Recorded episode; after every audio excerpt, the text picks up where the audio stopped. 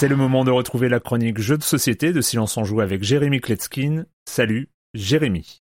Salut Erwan, ce jeu je l'ai depuis plusieurs semaines, mais à l'époque on n'avait pas vraiment eu le clic. Et puis j'ai entendu Flavien, qui est un de nos auditeurs, qui est intervenu dans la commu, qui a son podcast Playtime, qui est aussi membre de Proxy Jeux, qui en a parlé, et euh, ça a un petit peu réveillé mon intérêt, puisqu'au début c'était un petit peu comme moi, c'était pas ça, et puis avec le temps il a appris à l'apprécier, et puis il en a fait un de ses jeux dans son bilan de l'année. D'ailleurs cette vidéo s'appelle Super Mega Bilan Ludique 2022 euh, par Flavien, allez la voir sur YouTube, c'est top. J'ai donc décidé de donner à ce jeu Sea Salt and Pepper une seconde chance. Alors déjà, il s'agit d'un jeu de cartes avec 58 euh, cartes et puis c'est tout. Hein. Puis la boîte, elle est toute petite. Alors là, je vais vous la mesurer en direct. Euh, c'est 10 cm par 7 par 3. C'est vraiment tout petit. Pour le reste, comme je le disais, c'est assez classique. On a euh, des cartes dans sa main, on a une pioche et puis on a deux défausses. Chacun son tour, on va piocher deux cartes, en garder une et poser l'autre face visible sur l'une des défausses ou on peut choisir de prendre une carte sur une défausse à la place. Une fois qu'on a fait ça, on a l'opportunité de poser devant soi des cartes duo. Donc si on les a, ben, elle va vous rapporter des actions bonus intéressantes.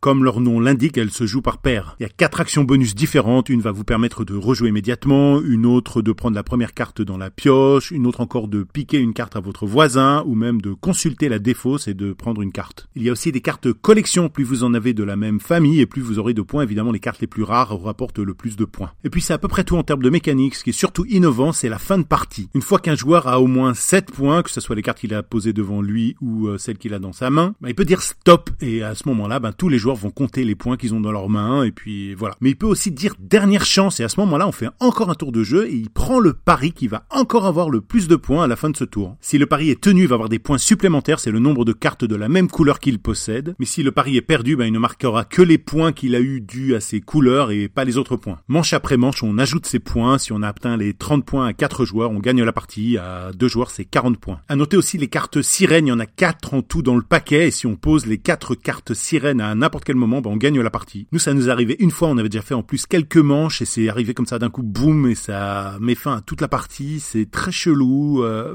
je suis pas super fan. Pour le reste, en enchaînant les parties, on découvre qu'il y a quand même pas mal de profondeur dans ce jeu. Il faut bien euh, analyser ce que les autres vont faire. Il y a aussi besoin d'un peu de mémoriser les cartes qui sont passées. On sait jamais vraiment se situer par rapport aux autres et ça, ça crée une espèce de tension palpable, euh, très sympathique. Puis les parties sont courtes, environ une demi-heure, de 2 à 4 joueurs à partir de 8 ans. Je rappelle le nom du jeu Sea Salt and Pepper. C'est édité chez Bombix, les auteurs Bruno Catala et Théo Rivière, illustré par Lucien Deren et Pierre-Yves Gallard dans une thématique origami assez originale. Voilà, puis on sent la montée en puissance de la commu jeu de société dans le Discord. Alors il n'y a pas encore de scission, mais je pense que d'ici 15-20 ans, que ça soit au niveau auditeur ou niveau chroniqueur, le jeu de société prendra le dessus sur le jeu vidéo dans Silence on joue. Alors ça sera pas le cas que ici. Je pense que dans tous les médias, on va sentir le vent tourner. Mais je pense qu'il y aura toujours lieu de parler d'un jeu vidéo par semaine. Bye bye.